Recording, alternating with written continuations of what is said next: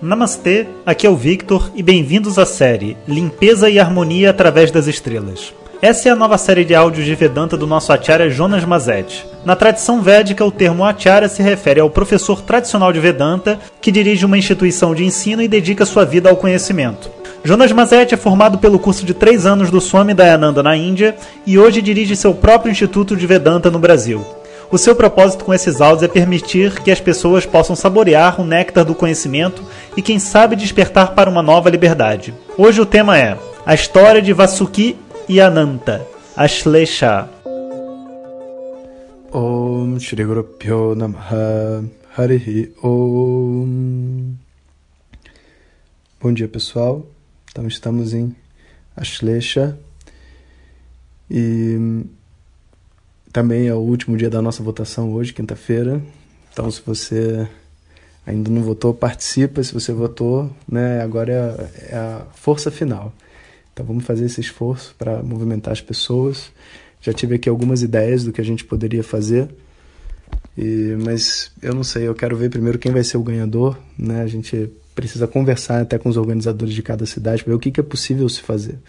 Mas sem dúvida nenhuma eu vou fazer o evento na cidade que ganhar, porque foi assim que a gente começou essa história. Algumas pessoas me perguntaram né, onde fica a Shlecha. A Shlecha fica no que é chamada cabeça de Hidra, nas estrelas no céu, que fica na altura de Câncer. Então a gente está em Câncer. Puxa era em Câncer, a Shlecha também é em Câncer. Tá? E, bom, falando mais sobre as Nagas, né, as Nagas elas habitam e controlam um um determinado reino dentro desse universo chamado de Naga Loka. Na, Loka significa reino, nada mais do que isso. Então é dito como sendo aquele dos mais profundos infernos, vamos dizer assim. É, mas porque eles estão na base de todas as dimensões físicas, nas histórias, né? É, mas por outro lado, se a gente pensa desse jeito, né? A gente imagina que vai ser um lugar de sofrimento e etc., mas a descrição não é de um lugar de sofrimento, muito, muito pelo contrário. É tipo assim: Nagaloka é um lugar que tem muitos prazeres, mas tem alguns detalhes, assim, como por exemplo, você não tem. O sol não brilha lá, você não tem a luz do sol.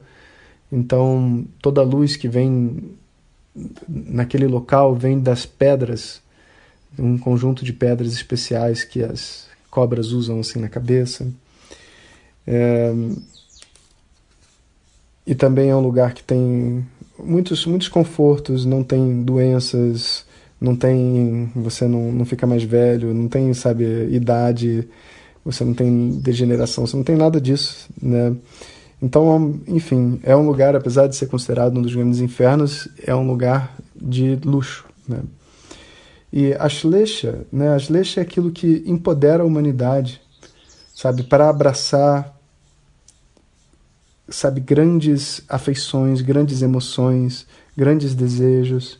Então, quando a gente tem que passar por grandes obstáculos, grandes dificuldades, é a Shleisha que dá essa capacidade de acomodação, né, de, de, de assim segurar grandes pesos também, sabe, carregar nas costas. Né? Bom, é, existem muitas histórias de nagas famosos, né? Nagas então são esses seres incríveis, né? Tipo, ser, tipo os dragões, né? Vários seres famosos.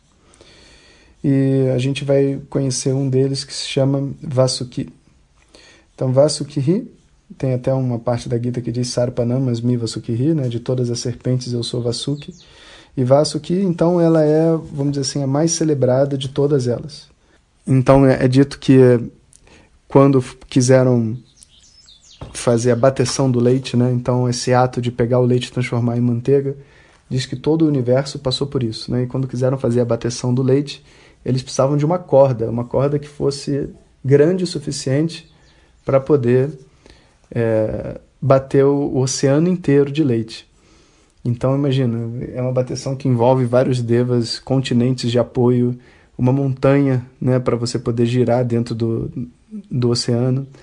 E aí a corda então foi Vasuki. Aí como explicaram a situação para Vasuki, falaram tudo bem e, e Garuda foi lá para carregar Vasuki. Mas Garuda quando ele segura Vasuki e tenta levar, Vasuki era tão grande, tão poderoso que ele não conseguia erguer Vasuki.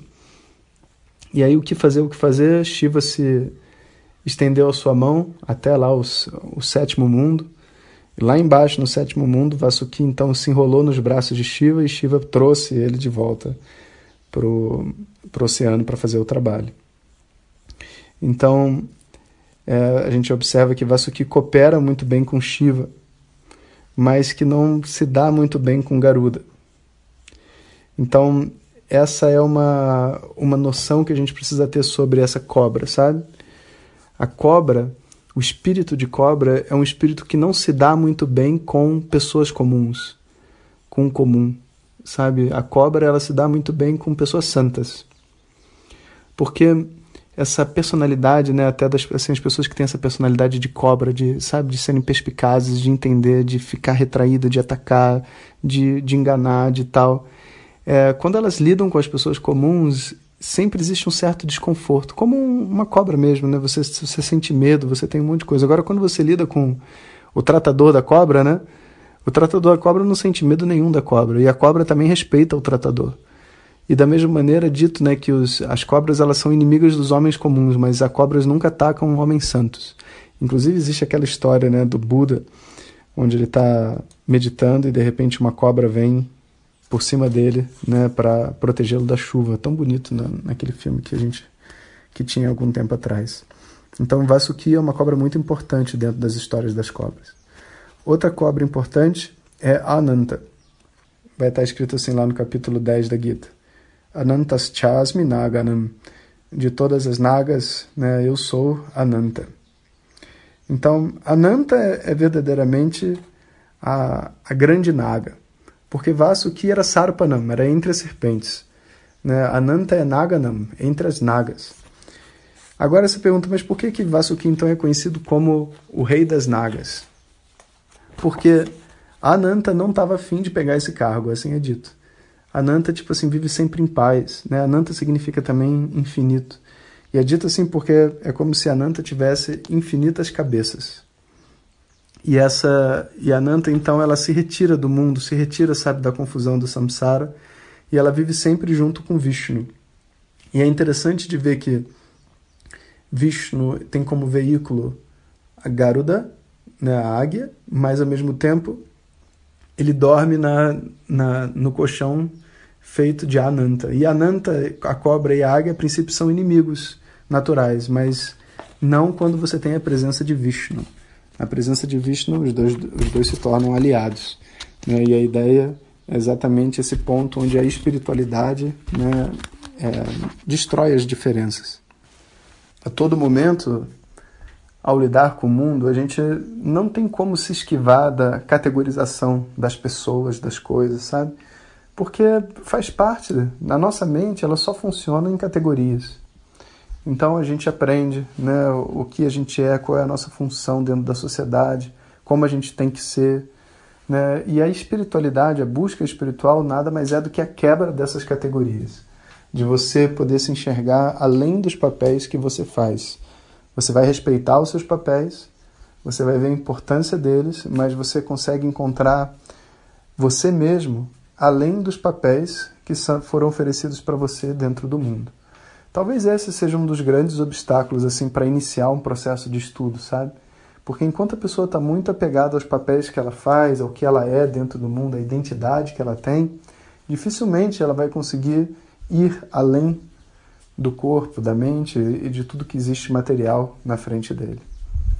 Então, quando a gente se conecta a essa energia de Vasuki, né, de Ananta, de Ashlesha, a gente está pedindo, na verdade, a força da serpente para levar de dentro de nós todo esse conjunto de identificações que não nos permite ser simplesmente uma pessoa simples. A gente sabe, tem que ser, mesmo dentro de casa, voltando do trabalho, etc., a gente leva, sabe, aquela, aquela personalidade do gerente, né, que a gente é o dia inteiro no trabalho para dentro de casa. Ou do professor, né, a gente quer ser professor, terapeuta, dos nossos parceiros, sabe? E, e onde que eu vou conseguir realmente simplesmente largar tudo e estar disponível novamente, como uma criança, simplesmente estar disponível para o mundo, para as pessoas, para as experiências, né? Esse caminho dentro da espiritualidade é muito importante. Então aqui a gente até faz uma pausa dentro de Ashlesha, porque se a gente conseguir compreender esse princípio de não é ser simplório, mas de encontrar o valor do simples, a gente com certeza conquistou uma coisa muito grande espiritualmente falando. Sabe? Por isso que espiritualidade, obviamente, vai ser ajudado por dinheiro, vai ser ajudado por segurança, vai ser ajudado por tudo isso porque essas coisas são úteis dentro do mundo. Mas longe de ser uma condição necessária. Mesmo sem a, se a gente não tiver tantos recursos, tantas possibilidades, tantas oportunidades, a gente consegue ainda assim encontrar dentro da nossa vida uma grande riqueza. Se a gente tem uma abertura espiritual, sabe? Porque de verdade pensa bem, né? O que que faz uma pessoa ser segura dentro do mundo? Não é o dinheiro que ela tem no banco. Isso dá para ela uma sensação de conforto diante de problemas que a vida pode dar. Mas a segurança que a gente tem mesmo existe quando a gente se ama, quando a gente gosta de ser o que a gente é, quando a gente sabe o que a gente é capaz de fazer. Essa disposição interna é a única coisa que deixa uma pessoa em paz, sabe? Então, é como se a Shleisha representasse, por um lado, toda essa luxúria do mundo, né, diante dessa naga louca, de todo esse plano das cobras e todas as coisas, a inveja e tudo mais, mas ela é a ponte para o caminho espiritual, né, para enxergar um discernimento maior. Tanto que a maior serpente de todas, que é a Ananta, é dito assim que a Ananta de frente para Vasuki faz Vasuki parecer uma cobrinha, sabe? A maior serpente de todas, o que ela vive é uma vida espiritual de reclusão, com todo o poder dela, o que ela fez com todo o poder, ela encontrou sua própria paz. Então, tudo bem, você pode buscar pelas coisas do mundo, você pode correr atrás de, enfim, né, de ter relacionamentos, trabalhos, pessoas falando que você é demais, mas o que, você vai fazer depois com esse poder todo? Se você não conseguir ficar em paz, então não serviu para nada. Eu costumava pensar, quando eu estava começando o meu caminho espiritual, eu na época tinha uma empresa, eu trabalhava bastante e eu achava sempre as pessoas muito inteligentes, assim, gostava de ver a inteligência das pessoas, sabe? E um belo dia me caiu uma ficha e eu olhava e falava assim, cara, tudo bem que as pessoas sejam inteligentes, mas se elas fossem inteligentes de verdade, elas iriam descobrir uma maneira de ficar em paz. Porque o que, que adianta né, você ter um monte de coisa, ter status e cargos, mas você não ficar em paz? A paz, no final das contas, é a maior riqueza que uma pessoa pode ter. E ela não custa dinheiro. Né? Ela custa discernimento. Ela custa uma, um foco espiritual ela custa uma atitude. Né? E isso é algo que só depende de você. Então, vamos parar por aqui. E último dia da nossa votação, que rufem os tambores e vamos descobrir onde a gente vai começar este festival de Vedanta e autoconhecimento de 2019. Bom dia a todos. Hariom. Compartilhe com seus melhores amigos.